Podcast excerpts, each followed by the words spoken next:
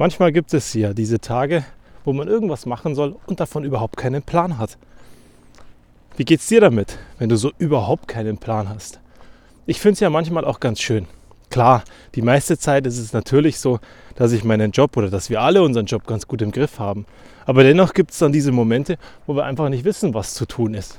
Wo eine neue Situation auf uns prallt oder neue Umstände auf uns prallen. Und genau das ist ja auch das, was das Leben lebenswert macht. Dass wir Dinge manchmal zum ersten Mal machen oder eben keinen Plan haben. Und wenn wir uns dann Leute schnappen, die das schon können und die uns dabei helfen, dann ist es gar nicht so schlimm, dass wir keinen Plan haben. Weil wir lernen ja schnell von diesen Leuten. Und dann gibt es diese anderen Situationen, wo du vielleicht einen Vortrag oder eine Präsentation hältst und alles mit der Technik geht schief, alles funktioniert nicht und es ist ein Totaldesaster. Was ist dein Worst-Case-Szenario bei solchen Dingen? Oder im Allgemeinen, was ist dein Worst-Case-Szenario in deiner Arbeit? Mein Worst-Case-Szenario bei meinen Vorträgen ist immer, dass einfach alles schief geht. Dass das PowerPoint nicht funktioniert oder die Keynote-Präsentation, dass der Mac nicht hochfährt, dass der Beamer nicht funktioniert oder ich den Mac am Beamer nicht anschließen kann, dass die Mikrofontechnik versagt, dass einfach alles ausfällt. Dass die Backup-Folien, die ich vielleicht dabei habe, nicht funktionieren und ich am Ende alleine da bin und auf mich gestellt bin. Und genau dann wird es ja eigentlich spannend, weil das Lustige ist ja, egal welche Situation kommt, dich hast du ja immer dabei. Und eigentlich kannst du dich auf dich verlassen. Und selbst wenn da heute überhaupt kein Programm da ist und überhaupt keine Umstände da sind und überhaupt keine Möglichkeit, dass du irgendwie irgendwas schaffen kannst, wirst du trotzdem in der Lage sein, irgendwas abzuliefern.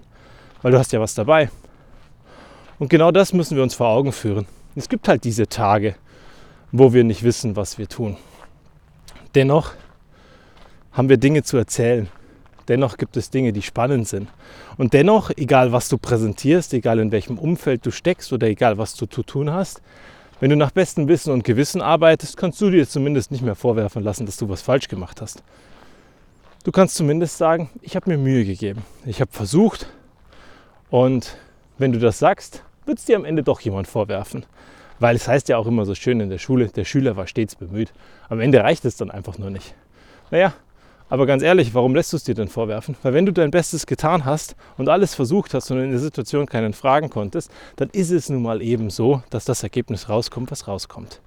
Du kannst dir sicherlich vorwerfen lassen, wenn du jemanden fragen hättest können, warum du den nicht gefragt hast. Oder wenn du Zeit hattest, warum du dich nicht fit gemacht hast in diesem Thema oder in diesem Umfeld.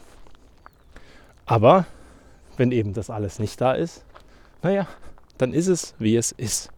Und dann mach dich frei von den Vorwürfen, die von anderen kommen, weil am Ende musst du mit dir klarkommen und musst du mit deinem Umfeld klarkommen und mit dem, wer du bist und jeden Tag sein wirst. Und auch dort wird es halt eben Tage geben, wo du was nicht kannst.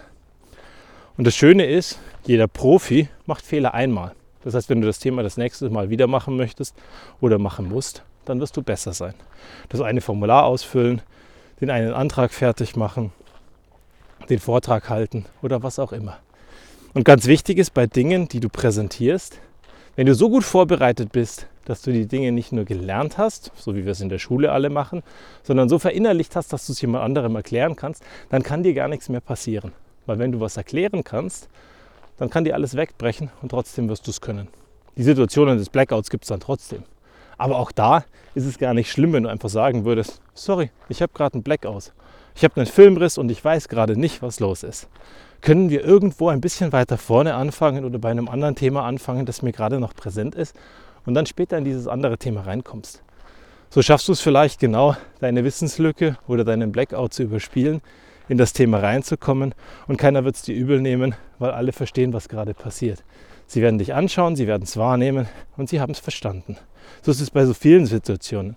Wenn es dir schlecht geht, naja, dann ist es eigentlich so lange schlimm, solange du nicht kommunizierst, dass es dir schlecht geht. Weil alle Menschen werden Verständnis haben, wenn du sagst, Leute, heute geht es mir nicht gut, könnt ihr ein bisschen Rücksicht auf mich nehmen.